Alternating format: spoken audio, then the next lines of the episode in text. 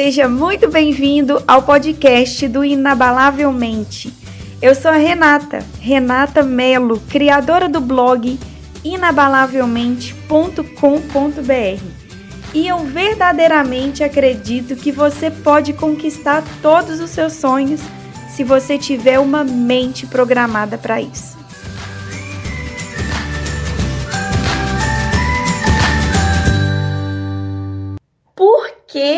A gente procrastina?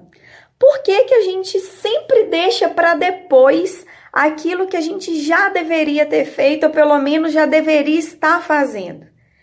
Por que, que entra ano, sai ano, os nossos planejamentos de início do ano sempre ficam, a maioria deles, para o ano seguinte? Porque isso é o que acontece com a maioria das pessoas na nossa sociedade. A maioria não consegue realizar. A maioria deixa para depois. Muito se fala hoje em dia sobre o termo procrastinação.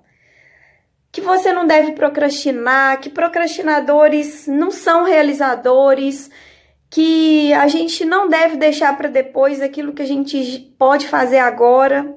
Tudo bem. Mas a discussão que eu quero trazer aqui é por quê? Por que nós procrastinamos. Perceba que quando você consegue definir o porquê, fica muito mais fácil atacar a raiz do problema. Mas na minha visão, existem duas formas, existem dois porquês para explicar essa situação, por que a gente procrastina. A primeira explicação seria por uma autoestima baixa. Então, eu deixo para fazer depois, eu deixo para realizar tal projeto, porque e o que vão pensar de mim se der errado? O que vão achar de mim?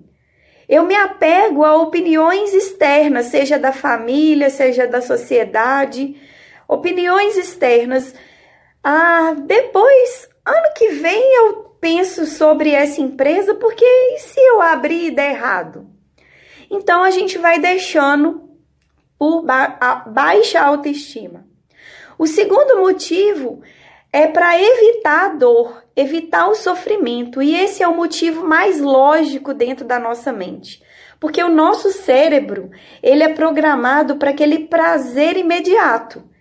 Então, para evitar o sofrimento da dieta, ah, mas eu eu mereço comer agora. Ah, juntar dinheiro, ficar 10 anos fazendo isso? Ah, para quê? Eu preciso fazer aquela viagem. Eu quero comprar tal carro. Para tudo, gente, para tudo tem um custo. Malhar tem um custo? Tem. E academia é sofrido, tem um custo. Fazer um inglês tem um custo? Tem. O curso de inglês, um curso bom, custa X, custa Y. Mas e não fazer?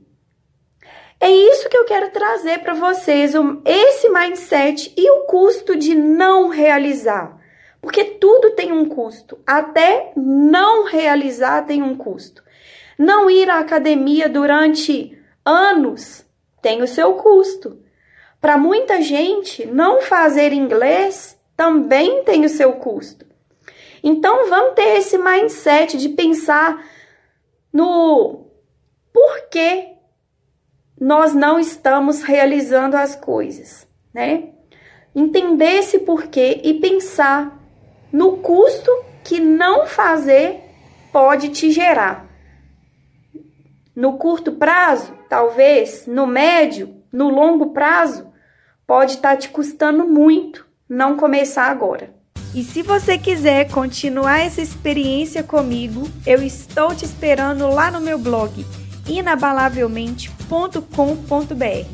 Tem muito mais conteúdos de qualidade, artigos, vídeos, livros, treinamentos e muito mais. Um grande abraço, fique com Deus e até o próximo episódio. Tchau, tchau!